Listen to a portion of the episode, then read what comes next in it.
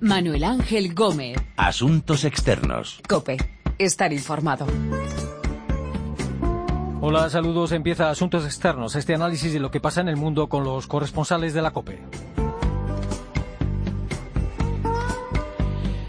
Vamos a mirar hacia México para ver qué pasa con los 43 estudiantes de la Escuela Normal Rural de Ayotzinapa, desaparecidos hace un año. Las investigaciones no han dejado nada claro. Los padres de estos desaparecidos están pidiendo que encuentren a sus hijos. Hablaremos del escándalo de Volkswagen, que amenaza a la marca Alemania.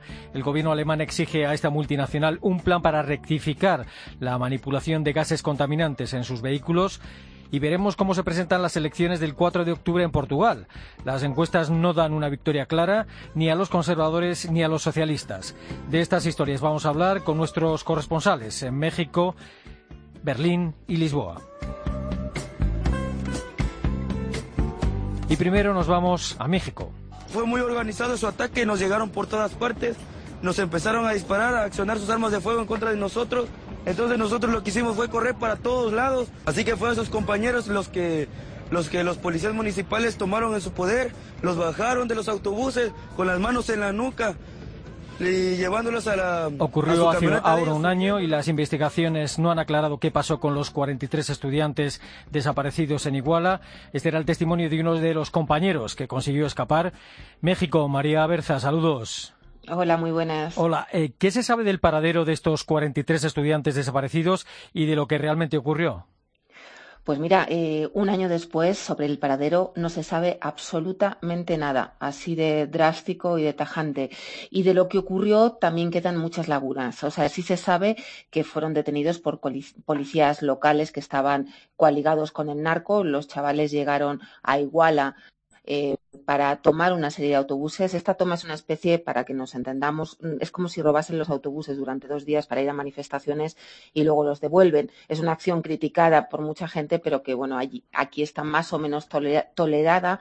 Los policías pues a veces les detienen, pero nunca llegan a más porque la acción nunca es violenta. En este caso, arremetieron contra ellos, empezaron a disparar, todo fue muy coordinado, eh, mataron a seis personas, eh, no solamente estudiantes, también personas que pasaban por allí en otros lugares porque atacaron en nueve lugares distintos y de dos autobuses eh, detuvieron a todos los jóvenes y se los llevaron. ¿Qué pasó a partir de entonces? No se sabe. ¿Y por qué lo hicieron? Pues todavía tampoco se sabe porque parece ser que una de las últimas líneas de investigación dice que eh, los chavales eh, agarraron uno de los autobuses que eh, ellos no sabían que contenía droga y bueno pues parece que se lo llevaron y eso pudo desencadenar pues toda esta vorágine pero todavía como digo no está confirmado. Sí se sabe que normalmente pues hay autobuses con heroína que van desde Iguala precisamente que es esta parte del sur, del sur de México hasta Chicago. De ahí que, que se esté pidiendo que se investigue esta línea.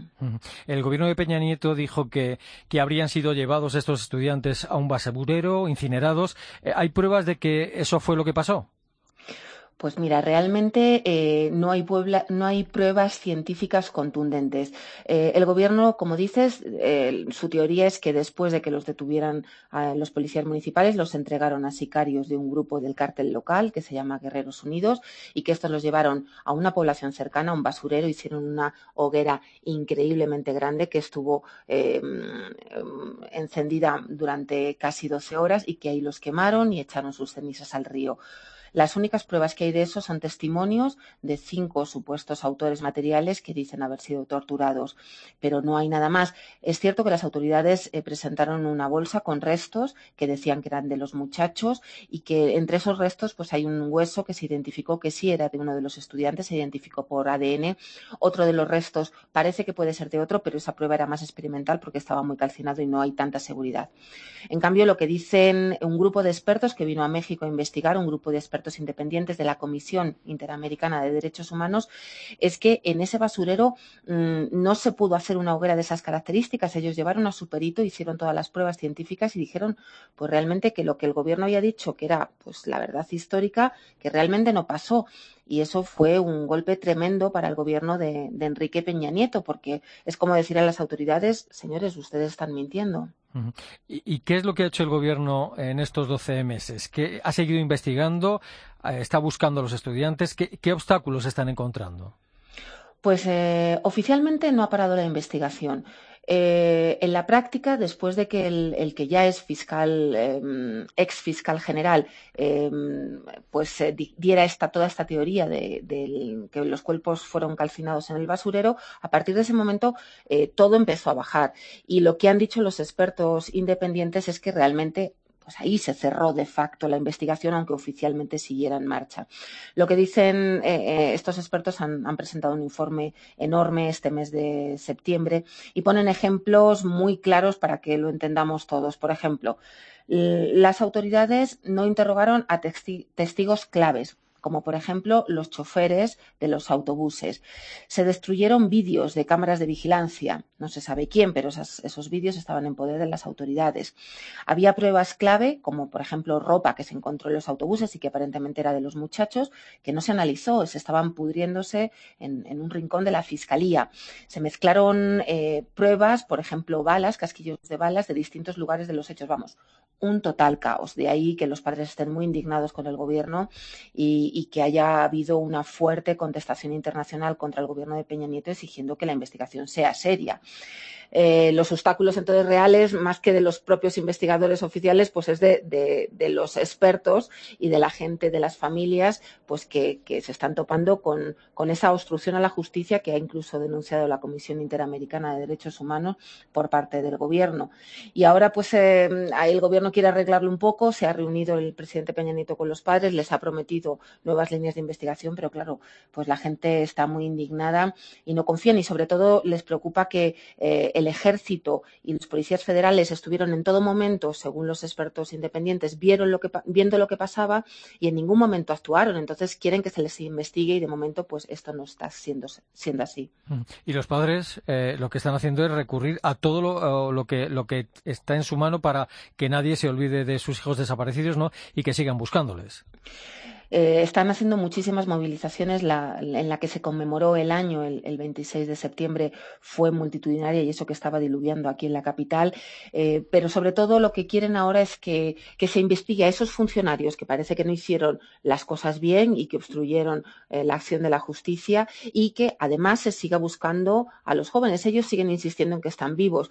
nadie tiene constancia de que pueden estar vivos, pero claro, como también dicen los expertos, mientras no haya cuerpos, tampoco se puede hablar de que estén muertos.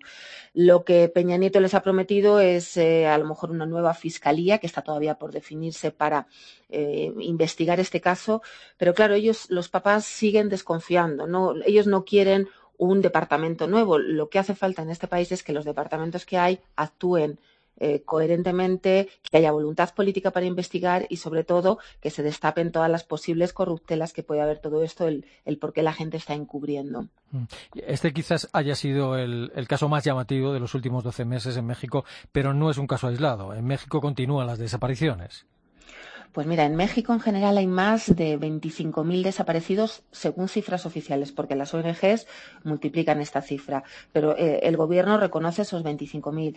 Y para que os deis una idea de la magnitud, en Iguala, simplemente donde desaparecieron los estudiantes, a raíz de esta desaparición tan espectacular, eh, mucha gente se atrevió a denunciar. ¿Y qué ha pasado? Que las autoridades han encontrado 60 fosas con 129 cadáveres solo en Iguala. Estamos hablando de una población de unos 150.000 habitantes. Eh, y esto nos da una idea de lo que puede pasar en el resto del país, sobre todo pues en zonas del norte y, del oeste, en zonas eh, donde la presencia del crimen organizado pues es mucho más dura. Ahora se está trabajando en una nueva ley eh, contra Mm, para evitar las desapariciones forzadas y sobre todo para que establecer las vías para que las búsquedas se hagan, porque hasta ahora pues ese ha sido uno de los grandes problemas, que la gente desaparece y nadie los está buscando.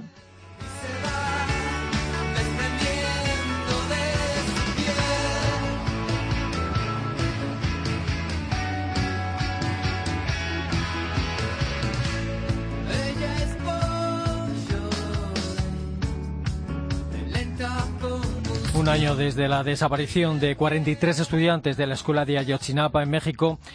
Y en Alemania, Volkswagen intenta salir a flote del escándalo de la manipulación de gases contaminantes en sus coches. Die Unregelmäßigkeiten bei Dieselmotoren unseres Konzerns widersprechen allem, für was Volkswagen steht.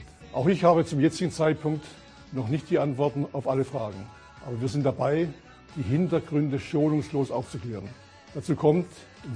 El presidente de Volkswagen, Martin Winterkorn, decía antes de dimitir que las manipulaciones de los vehículos iban en contra de los principios de la compañía, que estaban en el proceso de investigar lo que se había hecho. Berlín, Rosalía Sánchez, saludos. Hola, ¿qué tal? ¿Qué tal? ¿Qué sabemos hasta ahora de quién o quiénes son los responsables de esta estafa a los compradores de Volkswagen? Bueno, pues en, la, en una de las reuniones de los consejos de vigilancia han aparecido varios documentos que, demuestran que había al menos alertas internas de que este programa de software estaba siendo utilizado de forma fraudulenta, lo que quiere decir que, miembros de la directiva van a, van a tener que responder. La primera mm, consecuencia ha sido la dimisión de, la dimisión de, Martin Winterkorn, como decías. Él ha asegurado que no estaba al tanto de, del uso del programa, mmm, pero bueno, bueno, aún así ha presentado su dimisión y se espera que, corra, que, que, que caigan algunas cabezas más de la directiva en los próximos días. Por lo que se sabe hasta ahora, ¿cuántos vehículos fueron manipulados?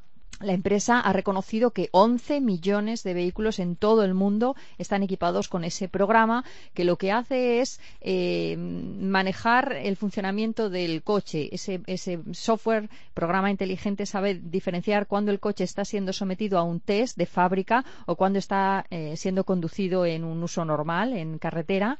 Entonces, durante el uso del test limita la emisión de gases. Eso hace que el coche sea un poco menos eficiente, no, no acelera tan rápido, no alcanza la misma velocidad y sin embargo cuando está siendo conducido en carretera mmm, eh, pues ofrece todas sus prestaciones a cambio de emitir muchos más gases de los que están permitidos por ley. Eh, como decías, hubo quien avisó de lo que ocurría, eh, avisó de que era ilegal, pero no se hizo nada. ¿no? Sí, hay un eh, informe de Bosch, que es el que fabrica, es la empresa que fabricante de este software, que advierte a Volkswagen que ese programa está hecho para equipar a coches que van a ser probados en test previos a la venta, pero que no es legal su utilización una vez vendidos en el mercado. Y ese informe consta. Hay también ingenieros eh, de Volkswagen que de forma interna advirtieron que era problemático el uso, de este software. Es decir, que el asunto estaba sobre la mesa sin embargo, la empresa eh, decidió obviarlo.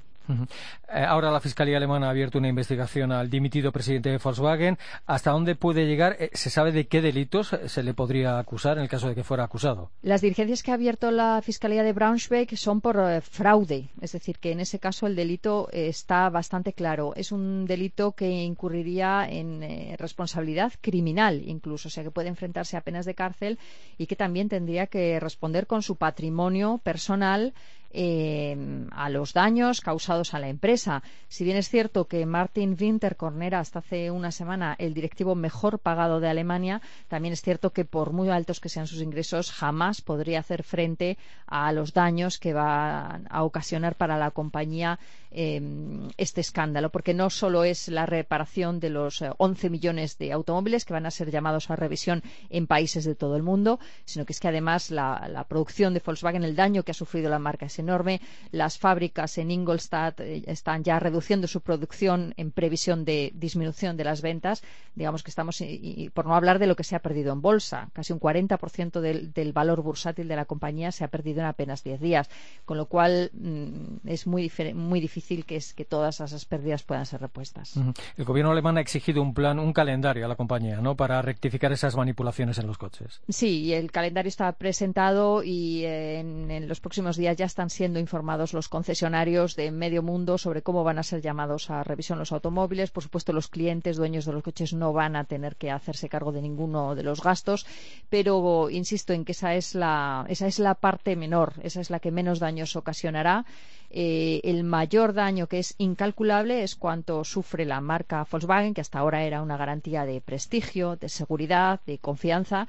Y con Volkswagen todo el sector de la industria alemana del automóvil, porque Volkswagen es el buque insignia de todo un sector, y con ello detrás también el Made in Germany. En el, en el gobierno alemán hay preocupación por, por, dar a este, a este caso la más pronta transparencia, información y solución eh, precisamente para parar ese daño a la imagen del Made in Germany y de la industria de todo un país que se está resintiendo ya de los daños. ¿Y, quién es el nuevo presidente de Volkswagen, Matías Müller? ¿Cuál es su trayectoria? Bueno, pues Matías Müller, como indica su apellido, Müller, que es eh, muy común en Alemania, pues eh, es un hombre que no pertenece a las grandes familias del automóvil, ni a los Porsche ni a los Pitch, que son los que se han disputado hasta ahora el control de, la compañía Volkswagen, ¿no? Él, eh, sus padres huyeron de la Alemania comunista en el 74.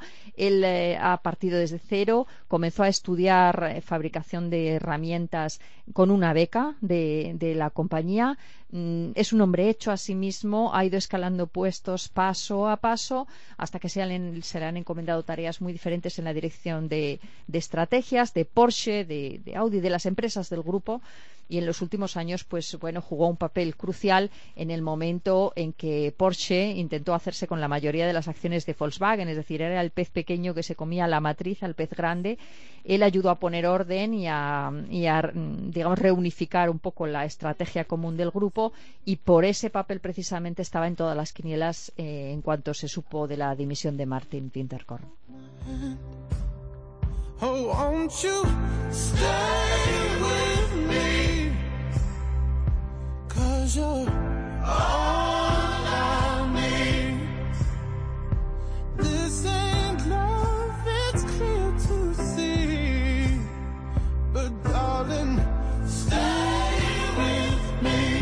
el escándalo de Volkswagen y su amenaza para la marca Alemania. En Portugal están muy pendientes de las elecciones del 4 de octubre. Las encuestas no se ponen de acuerdo en quién será el ganador. Todos los familiares, a todos los colegas, a todos os nossos vizinhos, a todos aqueles que encontramos que só há um voto que serve para mudar, só há um voto que serve para mudar de governo, só há um voto que serve para fazer um novo governo e esse voto é o voto do PS, de dizer é o aos voto portugueses do Partido Socialista. que a garantia da estabilidade é essencial, é mostrar-lhes o que conseguimos fazer com essa estabilidade que nos deram há quatro anos. Vencemos a crise, o país está a crescer e hoje não há dúvida nenhuma El primer ministro Pasos Coelho es el candidato conservador, Antonio Costa, al que escuchábamos antes, es el del Partido Socialista. Dentro de unos días sabremos quién de los dos gobierna Portugal durante los próximos cuatro años. Lisboa, Begoña Íñigue, saludos. Hola Manu, ¿qué tal? Saludos. ¿Qué tal? ¿Qué es lo que dicen exactamente las encuestas en Portugal? Las encuestas y los sondeos diarios que se están difundiendo en los medios de comunicación lusos, porque esto es una curiosidad de esta campaña, eh, realmente tenemos sondeos diarios, han pasado del empate técnico entre Pasos Coelho y Costa, que se ha mantenido hasta hace unos días, a un ligerísimo repunte y ventaja de cuatro puntos aproximadamente de la coalición gubernamental de centro-derecha de Pasos Coelho y de Paulo Portas sobre el PS, sobre los socialistas de Costa. Y los sondeos, Manu, también en que la victoria de Pasos será de producirse bastante ajustada entre el 36 y el 39 40% eh, de los votos y lo que esto puede dificultar muchísimo la gobernación en Portugal y abrir paso a pactos y posibles escenarios gubernamentales. Y lo que más destacan los analistas lusos es que todas las encuestas, todas coinciden, estas diarias de las que hablábamos, en este repunte de casos de pasos cuello. Hasta el momento, ninguno de estos sondeos diarios durante la campaña le dan la victoria eh, durante los últimos siete, ocho días a Costa. Solamente ha habido una encuesta el sábado pasado y fue semanal, no diaria, del semanario expreso, que le daba solo 0,5 puntos de ventaja a costa sobrepasos, pero atención, una ventaja menor que la de la encuesta de la semana anterior. Eh, ¿Qué promete Pasos Coelho y qué promete Antonio Costa en esta campaña? ¿Hay algo diferente? Quiero decir, ¿ofrecen cosas diferentes? Pues realmente no podemos decir que no y esto mismo me lo confirmaba ayer, me lo decía ayer eh, uno de los analistas portugueses más conocidos, eh, Marcelo Rebelo de Sousa, el expresidente del Partido de Pasos, el PSD, y al que muchos apuntan, por cierto, como candidato de la derecha lusa a la presidencia de la República en 2016.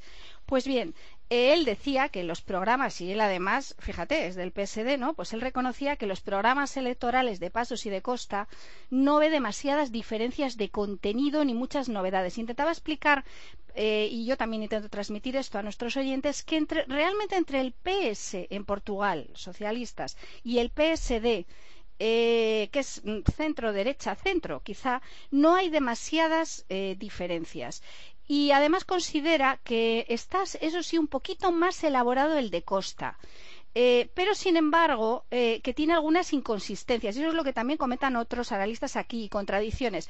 Que a Costa, por cierto, le ha hecho pasar una factura bastante alta en los debates electorales, porque precisamente por culpa de este, de este programa y de esta cierta inconsistencia en temas de la seguridad social aquí en Portugal, de la reforma que quieren hacer los socialistas, Pasos venció el debate electoral en las radios, porque aquí hubo un debate electoral en las tres principales radios que se emitieron se metieron al mismo tiempo y Pasos pilló a Costa ahí em, en una contradicción sobre dónde iba a sacar 1.200 eh, millones para la reforma de la seguridad social. O sea que en realidad los programas bueno, el programa de Costa un poquito más completo que el de Pasos. Los analistas critican a Pasos que realmente aporta poca, poco y que lo único que pide es lo que acabamos de escuchar. No sé si nuestros oyentes se han enterado muy bien de lo que han dicho Pasos y Costa, pero Pasos insiste, y eso decía en este, en este sonido que hemos escuchado, en la estabilidad, en la continuidad, en que han hecho el trabajo bien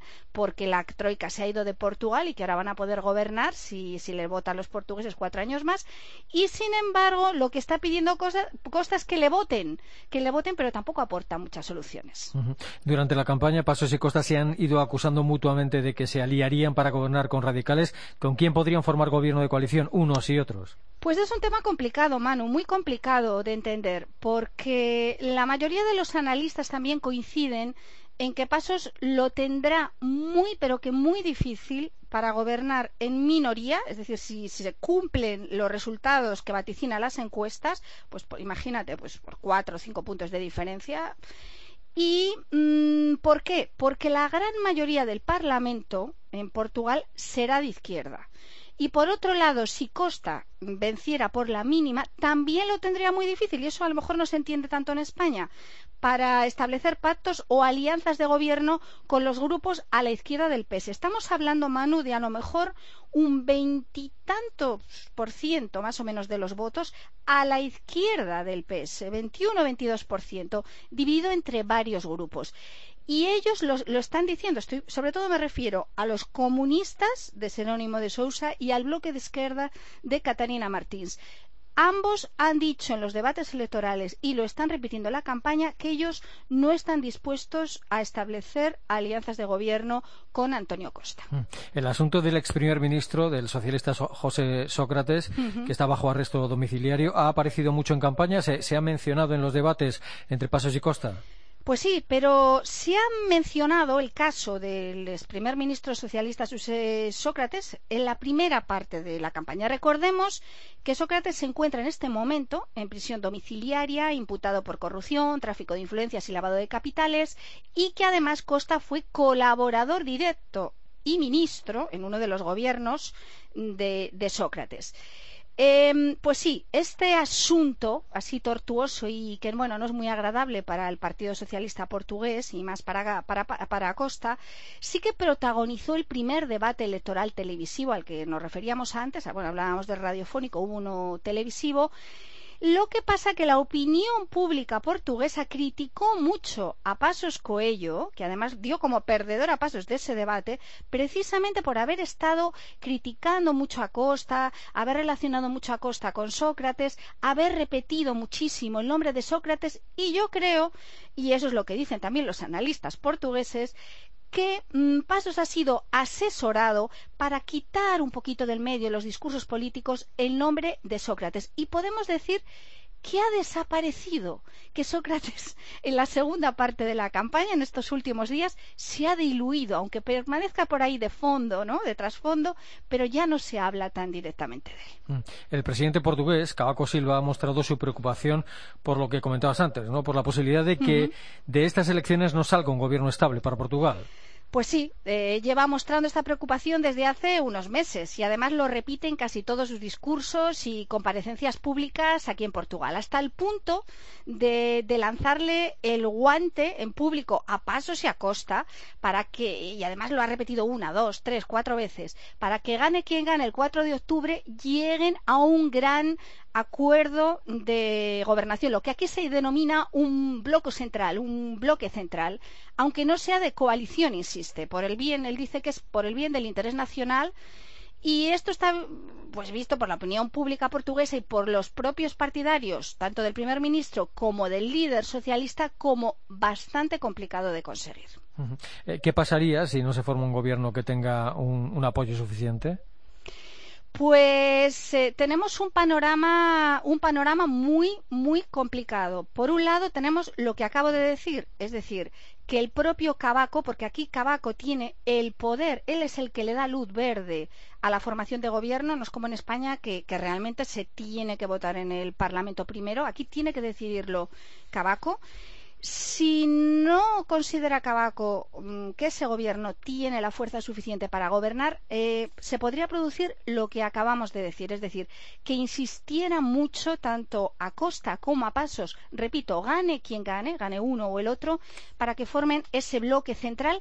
Podríamos tener también, en el caso de que no lleguen a un acuerdo, un gobierno de gestión que es quizá el escenario menos visto o que ven menos los analistas, donde realmente sería como un gobierno un poco de urgencia hasta que se pudieran convocar nuevas elecciones. Pero es que en Portugal no se podrían convocar nuevas elecciones, Manu, hasta después de las presidenciales que serán en enero o febrero del próximo año.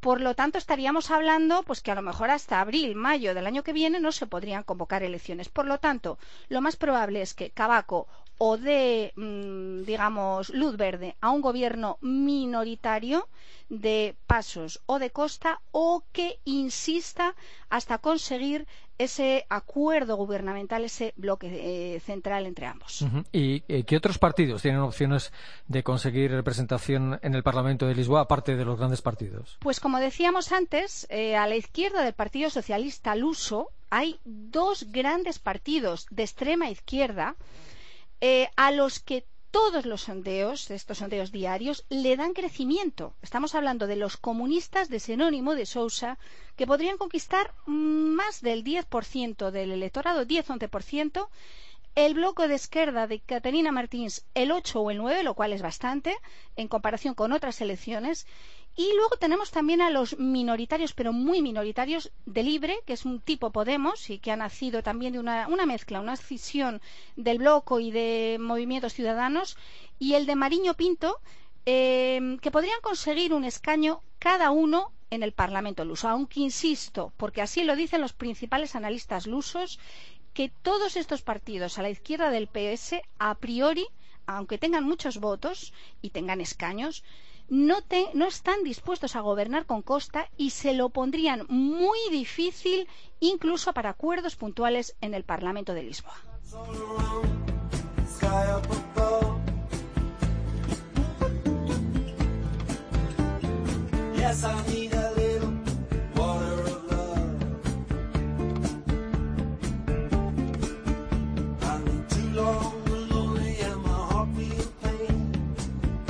Las elecciones en Portugal sin favoritos, el escándalo de Volkswagen y el aniversario de la desaparición de 43 estudiantes de Ayotzinapa. Hemos hablado de estas historias con nuestros corresponsales en Lisboa, Berlín y México. Recuerden que nuestra dirección de email es asuntosexternos.cope.es y que también estamos en Twitter, Asuntos Externos, todo junto. Estaremos de vuelta la semana próxima con asuntos externos aquí, en cope.es.